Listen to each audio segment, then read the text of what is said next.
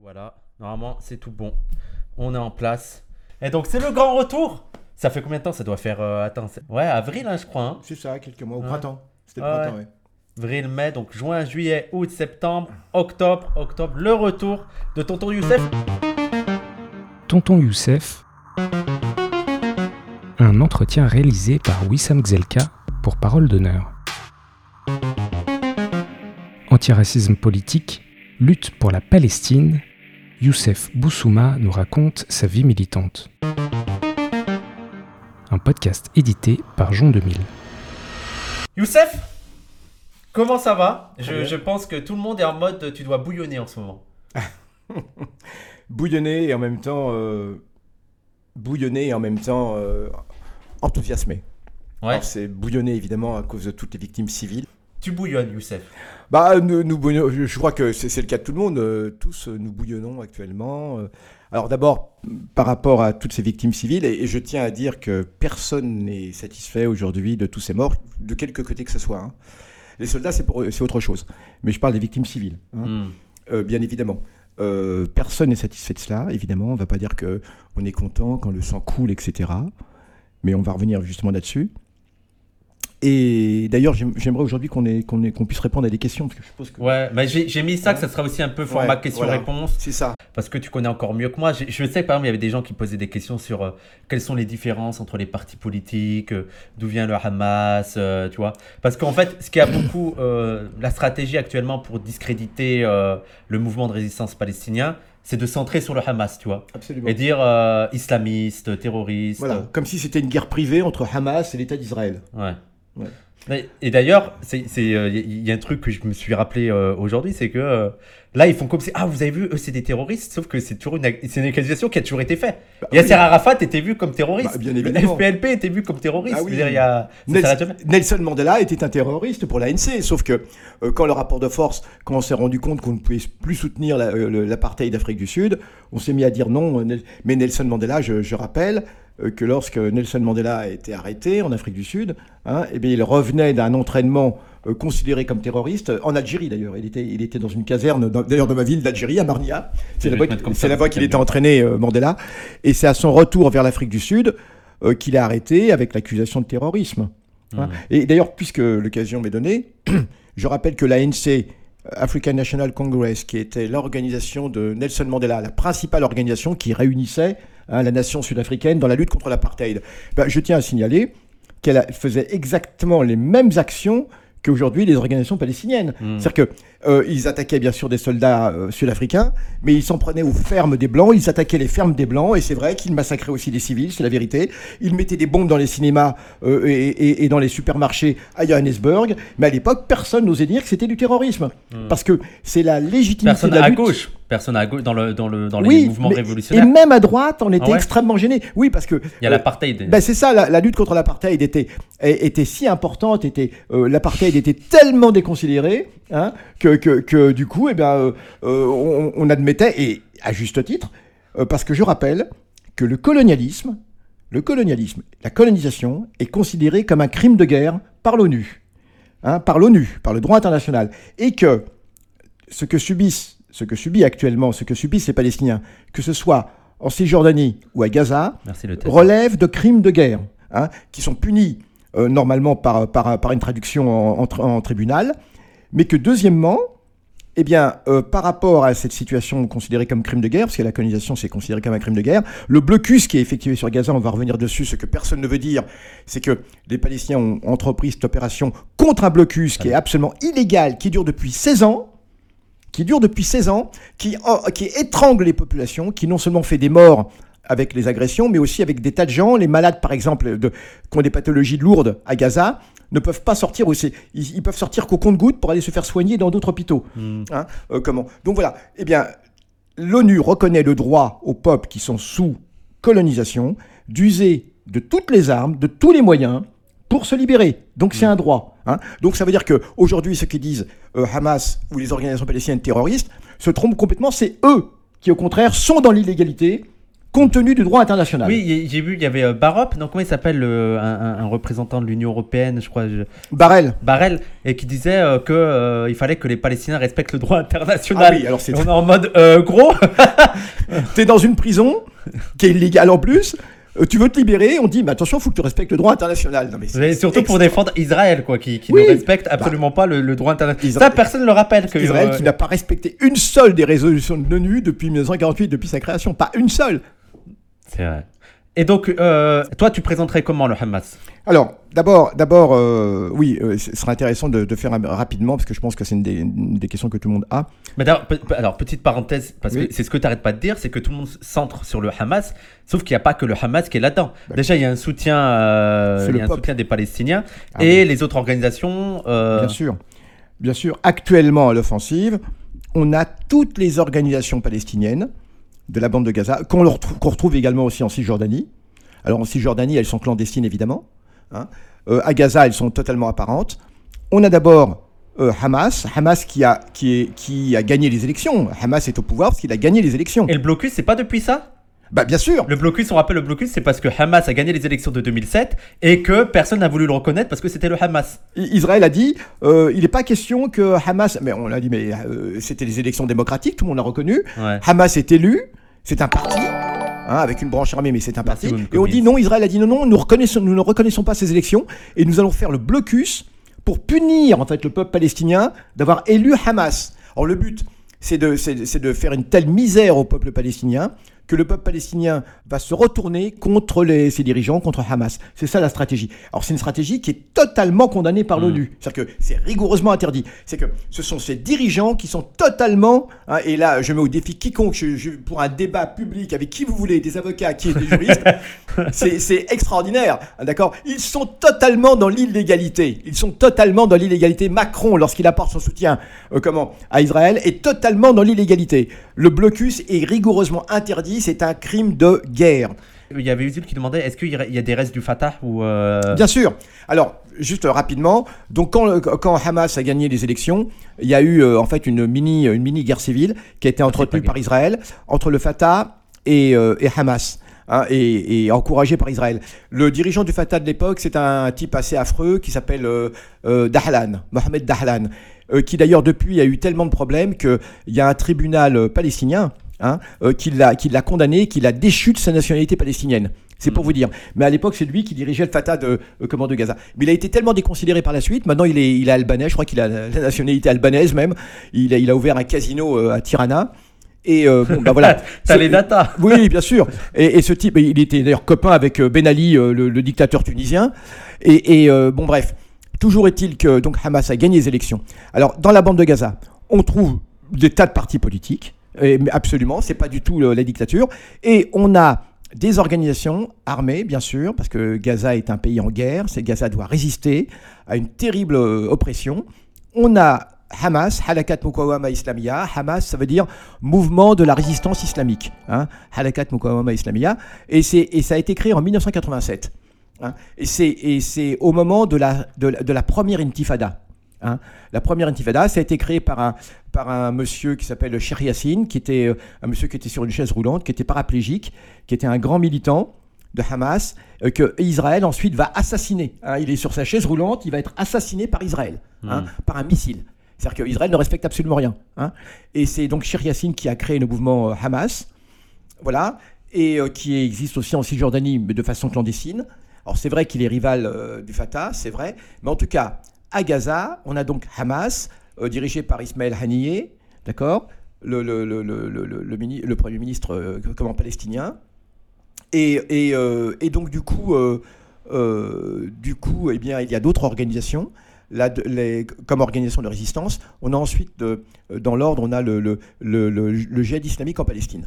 Alors, qui est très mal connu, que les gens s'arrêtent sur le nom de djihad islamique. On a dû le répéter plusieurs fois. Ce qu'on n'arrête pas de dire, moi j'ai entendu quelqu'un dire Ah, mais attention, le djihad islamique c'est encore plus à droite que le Hamas. non. Mais non, mais vous connaissez rien au. Et c'est même, même le contraire. J'ai franchement vous dire, c'est même le contraire. Le djihad islamique est plus à gauche, même en reprenant cette classification droite-gauche, hein, et même socialement, je veux dire. Contrairement à son nom, à ce que son nom pourrait suggérer, le djihad islamique est- a été fondé en fait par, euh, par, euh, par des gens qui anciennement étaient des, des gens qui étaient au Fatah, mais qui ont été déçus par le Fatah. Voilà. Ce sont des, des, des amis d'ailleurs qui ont écrit ce livre et qu'on vous conseille absolument. Il est, qui, est, qui est remarquablement. euh, alors, c'est Nicolas Calendaire, euh, Eugénie Robillard. Et et de Pouillard. Voilà, et puis Wissam. euh, de- oui, Calendaire de Pouillard, il a, il a deux noms. Ah ouais? D'accord. Oui, oui, moi je l'ai connu sous le nom de Calendaire parce qu'on l'avait emmené en Palestine en 2000. Il était, D'accord. il était jeune à l'époque, il avait quoi, une vingtaine d'années Euh, il, était, il était au NPA et nous l'avons, il faisait partie de tous, de tous les jeunes qu'on a emmenés en Palestine en 2000 dans, dans les missions civiles pour la protection du peuple palestinien. Maintenant, il est, il est chercheur euh, à l'IP- à l'IPFO, comment donc, euh, je dis pas de bêtises, hein. il, est toujours à l'IPFO, à Beyrouth en tout cas, il, a, il est à Beyrouth, hein, où il s'est installé maintenant et voilà. Alors, on le salue d'ailleurs, ainsi que Génie Rebillard, ainsi que Wissam. Et, et- et Salut. donc, euh, du coup, on a donc le djihad islamique en Palestine, qui est donc un mélange de, de- de militants du Fatah qui étaient déçus par le Fatah, et aussi euh, et des militants du Fatah qui étaient à l'extrême gauche du Fatah en plus, qui étaient des Mm. maoïstes en fait. Ouais, il y avait des maoïstes là-dedans, c'est ça que les gens Ah oui, c'est incroyable. Ce sont des maoïstes du Fatah qui, entre autres, en se, en se liant à des militants euh, de l'islam politique, hein, Ouais. ont fondé le djihad islamique en Palestine. Alors eux, le djihad islamique, ils ont, c'est simple. Euh, leur problème, c'est pas du tout euh, la, la bigoterie, hein, euh, calculer comment, comment si, les, si toutes les femmes portent le, le hijab ou pas. Leur problème, c'est uniquement la libération de la Palestine. Hein, et ils Salam sont, Nadia. ouais, et ils ont, ils ont une vision. euh, ça qui est intéressant, c'est qu'ils ont une vision vraiment unitaire. Oui, ils jouent les, les Oui. entremetteurs entre les différents partis politiques, c'est ça? Exactement, Wissam. Euh, à chaque fois qu'il y a un problème entre organisations et autres, ce sont eux qui, qui interviennent et qui, qui font un petit peu les juges de paix. hein, et, qui, euh, et, et ils ont une très très bonne mentalité.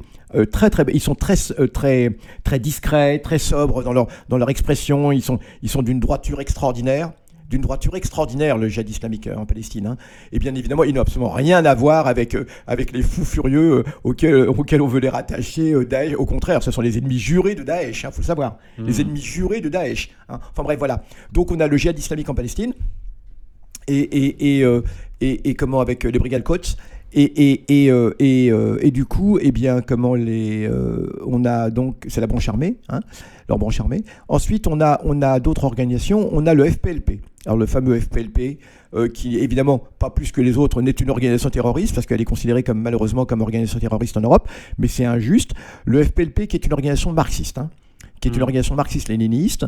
Qui est accusé aussi de terrorisme. Bah bien sûr, elle est accusée de terrorisme. Bah, euh, les- Salah Mouri, l'avocat, est, accusé de terrorisme parce qu'il il est proche du FPLP. Moi, je vois les sionistes de gauche, il y a deux mois, ils traitaient le FPLP de terroriste. quoi. Mais bien- Donc, euh, Mais c'est euh, hallucinant. c'est pas le fait que soit islamiste le problème, quoi. C'est Mais non euh, Alors, pour la petite histoire, le FPLP a été créé, euh, vient d'un mouvement qui s'appelait le mouvement des nationalistes arabes dans les années 50, ça s'appelait le mouvement des nationalistes arabes, et qui avait à sa tête euh, euh, un chrétien, d'ailleurs il y a pas mal de chrétiens au FPLP, un chrétien qui s'appelle Georges Abache.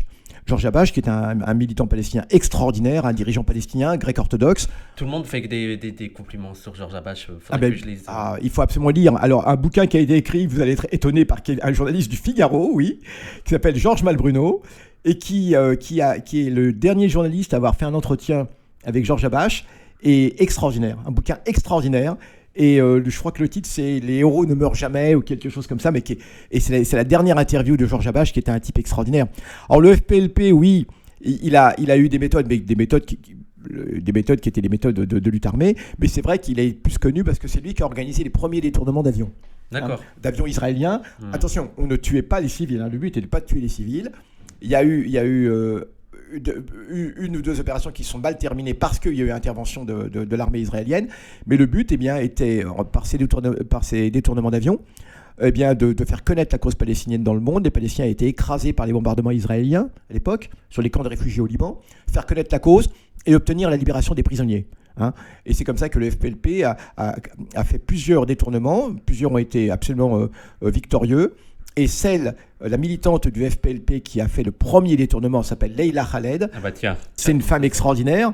Euh, grâce à Dieu, elle est, elle est toujours vivante. Elle a échappé à, à toutes les tentatives du Mossad de la rattraper au Liban et ailleurs. Hein. Leila Khaled, c'est une forme. Et alors, si vous pouvez lire son bouquin, trouver son bouquin, qui est absolument fabuleux, c'est Mon peuple vivra.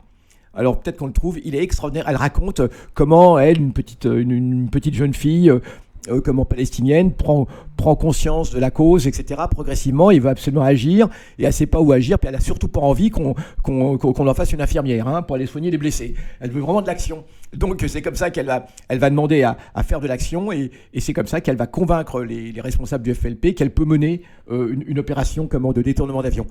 Et ça va marcher. Hmm. Euh, elle va à une, à une, autre tentative, elle, elle, va être très grièvement blessée, euh, capturée. Euh, par les Anglais, donc à Londres, à Heathrow. Mais ensuite, elle sera libérée par un autre détournement d'avion. Elle, a eu une vie extraordinaire, Leila Khaled. D'accord. Elle est encore vivante. Bien sûr, elle est de la ville de, en Palestine, elle est de la ville de Lod. Alors, petit détail, alors lisez son bouquin, mais un petit détail très marrant, c'est dans son bouquin, elle raconte qu'elle détourne l'avion. Elle est, elle est avec un, son détournement, elle l'a fait avec un, avec un autre militant qui était, je crois, un, un, Américain d'origine nicaraguayenne, pour vous dire. Hein, le détourne, comment qui était aussi au FPLP parce que le FLP a, a, eu des volontaires qui venaient du monde entier. Hein. Et lorsqu'ils font leur premier détournement d'avion, eh bien, elle, elle, fait éruption donc dans la cabine de pilotage et euh, elle a une grenade à la main. Et pour convaincre le pilote qu'elle est très sérieuse, elle retire la goupille de la grenade. Vous savez ce que c'est que la goupille bah, Ça veut dire que ça va exploser? Bon, Non, mais il faut tenir la cuillère. Ah d'accord. Parce que en fait la, la grenade explose. T'as déjà tenu une grenade dans ta main? Tu, Il n'a pas répondu. Vous avez vu les gens, il n'a pas répondu. Hein. Évidemment, il faut tenir ce qu'on appelle la cuillère. Hein. Vous savez, c'est ce qui prend la, la, barre métallique. Donc quand on retire la goupille, l'anneau, euh, si jamais on relâche, ça explose. Hein. Donc euh, donc elle retire la goupille et elle dit qu'elle offre elle offre en souvenir la goupille au pilote pour le convaincre qu'elle est vraiment sérieuse. Donc le pilote obtempère. Elle force le pilote à euh, survoler sa ville natale en Palestine euh, qui est en arabe Lida, qui est Lod maintenant, c'est près de Tel Aviv. Hein, l'aéroport de Ben Gurion, bah, il est, est au-dessus de Lod. C'est un ancien aéroport anglais. Et donc, elle force le pilote à, à, surveiller sa ville natale en Palestine, dans laquelle elle était parvenue depuis 48, évidemment. Hein, et puis, elle force le pilote à faire des mouvements avec ses ailes pour saluer les gens en bas. le pilote obtempère, donc on a le Boeing qui salue. Elle raconte tout ça dans ce bouquin, c'est extraordinaire parce qu'elle a l'arme aux yeux, elle n'était jamais revenue au-dessus de sa ville depuis 48, euh, depuis qu'elle en avait été chassée euh, par les milices euh, sionistes étant jeune. Oui, ça me demande à Youssef s'il pense que l'autorité palestinienne sera bientôt dissoute et ce qu'il en pense? L'autorité palestinienne, c'est genre c'est le représentant officiel pour les Occidentaux, c'est ça? C'est Mahmoud Abbas en gros? Alors c'est lui qui est à la tête de. Alors il n'y a pas d'État de Palestine, c'est une autorité. On a voulu mettre Mahmoud Abbas, qui est un ancien compagnon de, de d'Arafat d'ailleurs, on a voulu le mettre à la tête pour, pour en faire euh, une sorte de, de pétain, si vous voulez. Hein. Euh, quelqu'un qui allait être aux ordres de la collaboration, euh, aux ordres de l'occupation, etc. Et donc on le force à réprimer les groupes de résistance palestiniens de Cisjordanie hein, avec sa police. Et la, la, le chantage, le chantage, eh bien, on lui dit que si jamais il ne le fait pas, eh bien, on coupe l'aide on coupe l'aide. Or, aujourd'hui, la Palestine ne, peut survivre, comme il n'y a pas d'économie, Israël empêche toute économie, hein, eh bien l'aide, on ne peut, on ne peut la, euh, comment euh, les Palestiniens aujourd'hui ne survivent en Cisjordanie que grâce à l'aide européenne et américaine. Et donc voilà. Donc euh, actuellement, bah il y a, y a, des gens qui disent à Mahmoud Abbas, écoute, des Palestiniens qui lui disent, écoute, arrête tout cela, arrête ce cirque, arrête ce cinéma, tu dissous l'autorité palestinienne. Comme ça, on va mettre le monde devant ses responsabilités. Hein. C'est une pantalonnade, c'est n'importe quoi cette histoire. Nous sommes sous occupation. Hein. On ne peut même pas. Il est même interdit normalement de faire des élections sous occupation. L'ONU normalement interdit cela. C'est-à-dire que comment le, c'est à peine. je crois que l'Occident voudrait une chose c'est changer de peuple palestinien. C'est qu'il ait un peuple palestinien sur mesure, fabriqué à Hollywood, d'accord Sur mesure, et puis qu'il soit complètement euh, béni oui-oui, hein, et qui dise Bon, alors, il faut, arrêter n'importe quoi. Si jamais les élections hein, redonnaient le pouvoir à Hamas, on dirait encore on les invalide, on les reconnaît pas. Le problème, c'est qu'on ne peut pas organiser d'élections à Gaza sous occupation. Gaza, c'est pas une situation normale. On ne mm. peut pas faire d'élection en situation anormale. Mm. Il faut d'abord que le blocus soit levé. En fait, ce que, ce que tu veux dire, parce qu'il y a des gens qui vont pas comprendre, c'est que on peut pas faire d'élection parce que le processus démocratique ne sera pas respecté. Bah, bah, c'est pas dans un truc de, de, blocus, de situation aussi euh, euh, dramatique que tu peux vraiment t'attendre à ce que le, le, le, toutes les règles de la démocratie soient respectées bah, Bien évidemment non. Bien évidemment non. N'oubliez pas comment parce qu'un impérialisme intervient dans Gaza, euh, on coupe l'aide, on redonne de l'aide, on coupe l'électricité. On coupe l'électricité. Donc euh, on peut facilement modeler une opinion comme cela hein, à coup d'aide. Donc l'ONU, de toute façon en théorie, l'ONU, mais l'ONU l'a toujours dit, on ne fait pas d'élections sous occupation. D'ailleurs l'ONU lui-même ne reconnaît pas les, comment, les élections sous occupation. Voilà. Alors pour terminer, donc on a le FPLP, on a donc le Hamas, on a, on a le djihad islamique en Palestine. Euh, d'ailleurs, un des idéologues du, du djihad islamique en Palestine, et, enfin, c'est quelqu'un qui, est absolument euh, formidable, qui s'appelle Mounir Shafik. Et, ça a des idéologues, il y en a plusieurs. Euh, Il y a le FPLP dont j'ai parlé, qui est une, organisation marxiste-léniniste. Je, je parle uniquement des, des principales. Et on a aussi euh, les comités populaires. Les comités populaires, c'est le Parti communiste. Oui, il y a aussi un Parti communiste à Gaza, ça peut étonner des gens. Qui est autre chose que le FPLP. Oui, oui, qui est autre chose. Hein. C'est vraiment, il y a un parti communiste qui s'appelle le Parti communiste palestinien, hein, qui, est, qui, est, qui est très bien d'ailleurs aussi.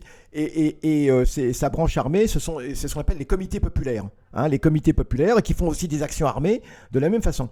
On a encore euh, d'autres groupes, alors je ne vais pas tous les énumérer, mais ce que je vous ai énuméré, ce sont les, les- les- les- les principales organisations Hamas, Jihad islamique, FPLP, Comité populaire, etc.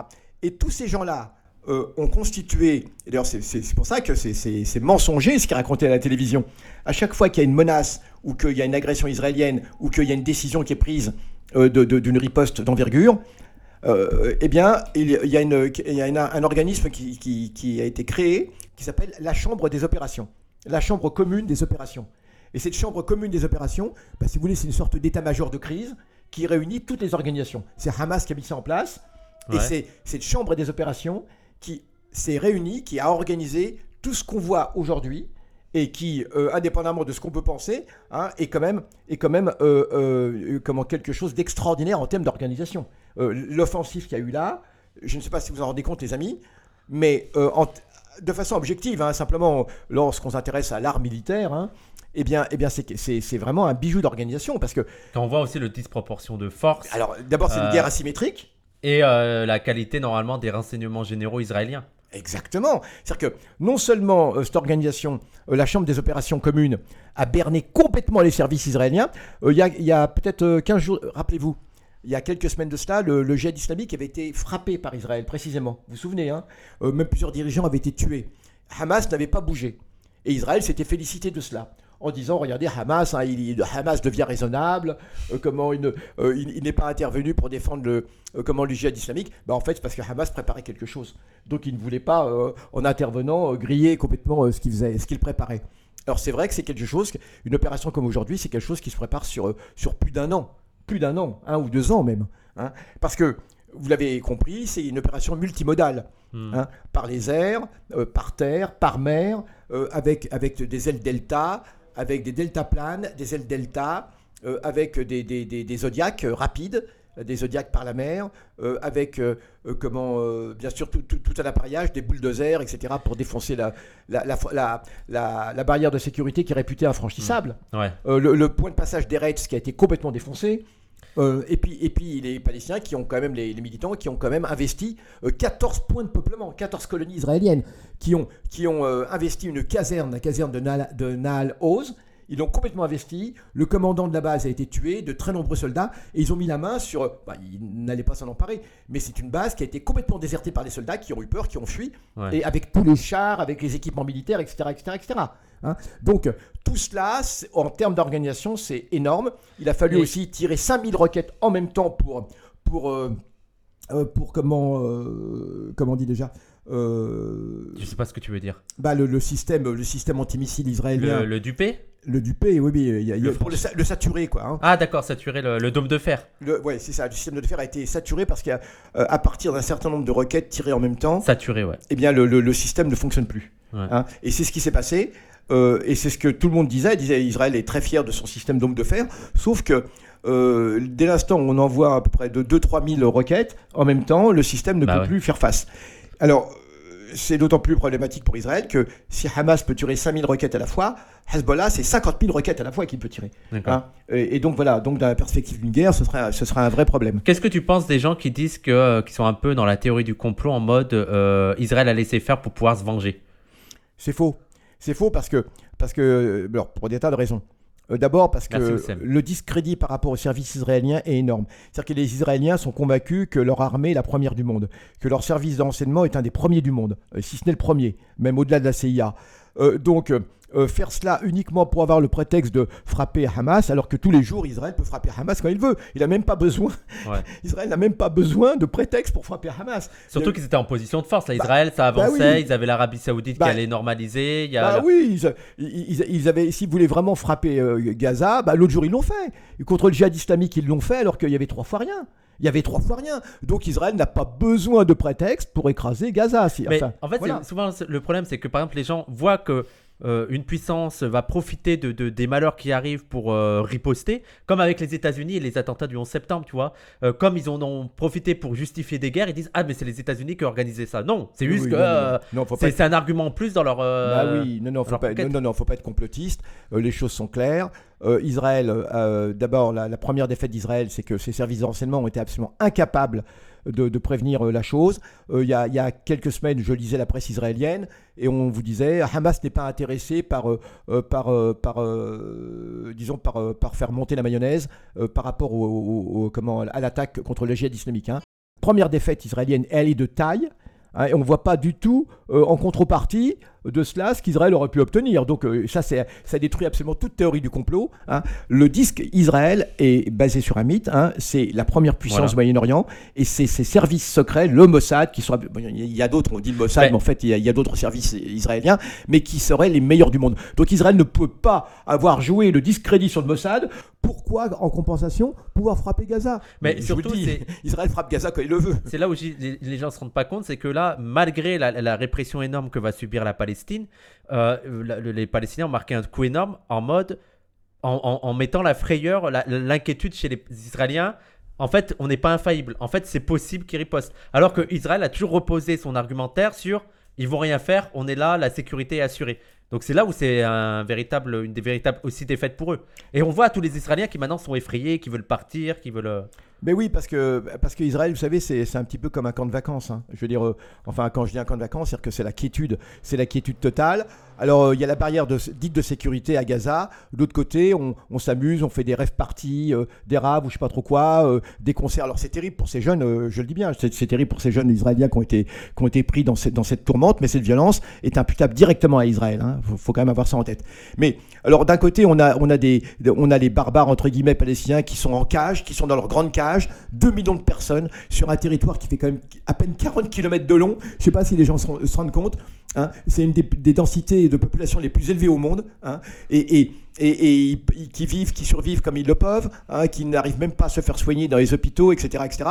Puis de l'autre côté, bah, on a des gens qui vivent euh, comme s'ils étaient au club Med. Mais je, je le dis bien, je, n'ai pas de, de mépris. Bah, y a tous les trucs. C'est c'est une destination touristique euh, maintenant c'est très touristique, on s'amuse, il y a Tel Aviv euh, présenté comme. euh, il y a- euh, mais bien sûr, donc, donc euh, voilà, il y, a- il y a un côté qui est particulièrement injuste. Injuste avec, euh, avec ces gens, ces pauvres bougres palestiniens qui, qui survivent comme ils le peuvent. Hein. Et l'autre côté, bah, des gens, c'est l'insouciance totale. Donc c'est évident que là, ça, ça change la donne. Hmm. Quand on voit ces barbares, entre guillemets, vous l'avez compris, hein, qui partent à l'assaut, et je dis bien, jamais on a vu une telle opération.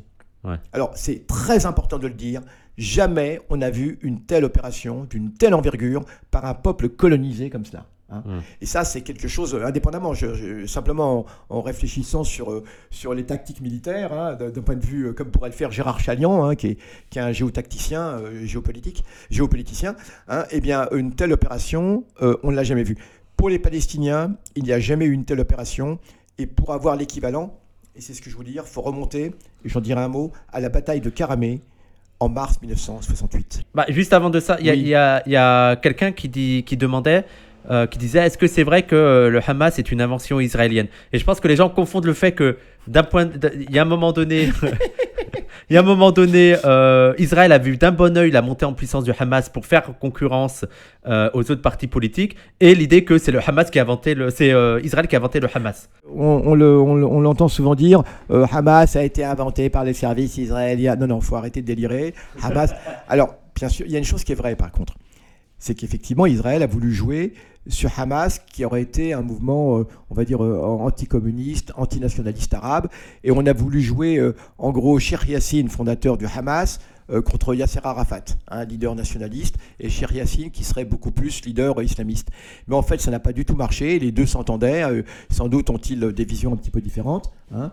Mais il y a une chose que les gens ne comprennent pas, c'est que tous les Palestiniens, quelle que soit leur obédience, euh, droite, gauche, je ne sais pas si ça veut dire quelque chose, hein, mais quelle que soit leur obédience, communiste, pas communiste, nationaliste, tout ce qu'on veut, on, sont tous des patriotes, sont tous des patriotes, hein, sont tous des patriotes. Et, malheureusement, le- les incidents qui avaient eu lieu à Gaza entre Hamas et, le, Fatah, ce sont des incidents qui heureusement sont restés euh, restreints et, qui avaient été vraiment vraiment fomentés par les services, par certains services arabes et aussi euh, voilà. Et depuis, les Palestiniens ont appris.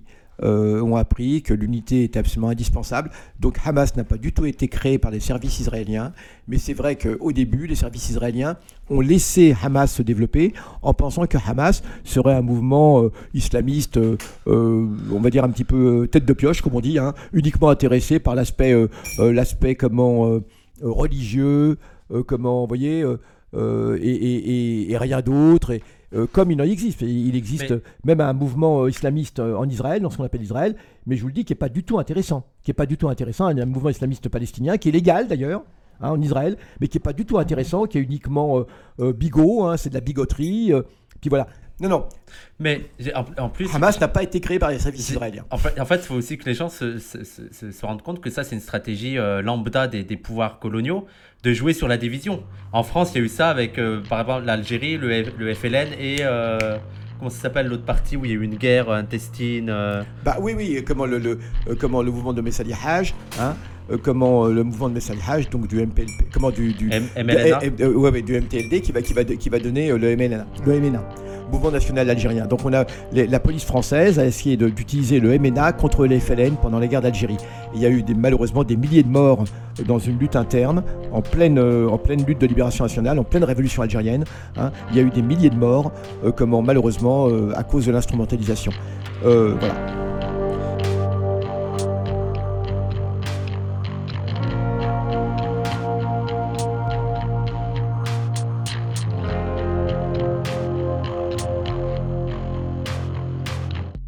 C'était Tonton Youssef par Wissam Gzelka, édité par Jean 2000 pour Parole d'honneur.